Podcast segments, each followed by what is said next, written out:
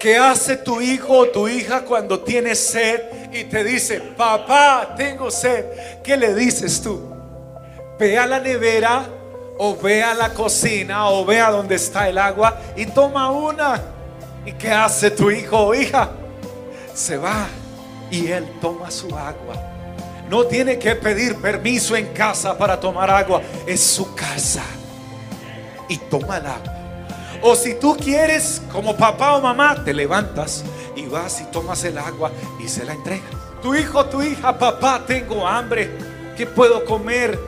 Y tú te levantas y le preparas y le entregas. Y se lo pones en el plato y en la mesa. Tú haces lo que está en tus manos, papá y mamá. Pero ahora el que tiene hambre, ¿qué tiene que hacer?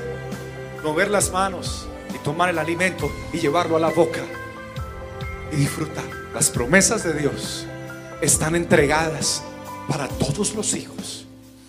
Escúchame, querido hijo, las promesas no son para algunos. Las promesas son para todos los hijos.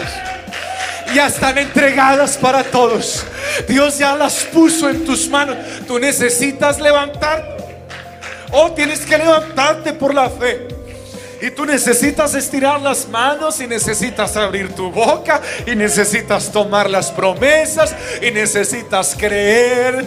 Y después de que crees, recibes esas promesas y entonces el poder de Dios y la gloria de Dios se manifestará en tu vida y podrás declarar y podrás confesar que las promesas de Él son en Él sí y en Él amén y que son preciosas y que son grandísimas para todos los hijos de Dios que hemos confiado y depositado nuestra fe en Él. ¿Dónde están esos hijos que dicen, amén, yo he creído en mi Señor y yo espero en sus promesas? Usted debe empezar a levantarse en fe y a tomar esas promesas. Porque hay hijos que también los papás les sirven la comida, pero quieren que los papás tomen la comida y se la lleven hasta la boca. Y cuando están muy bebés sí hay que hacerlo, pero ya cuando ya pueden hacerlo, déjenlo que lo hagan. Dice, no es que a la niña le gusta que yo le lleve la comida hasta la boca. No, no, no la mala costumbres, ni mala costumbre al niño. Deje que él ya comience a actuar y a moverse. Porque si tú fallas mañana, entonces luego Él cómo come.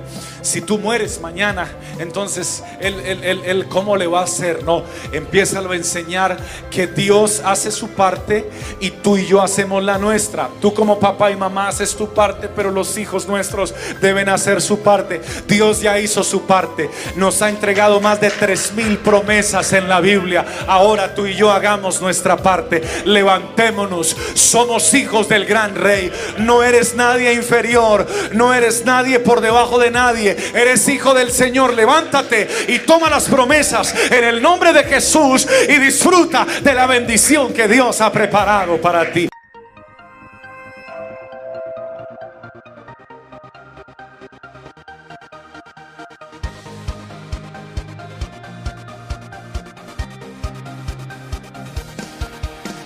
Es tiempo de de gloria en gloria. El gozo del Señor.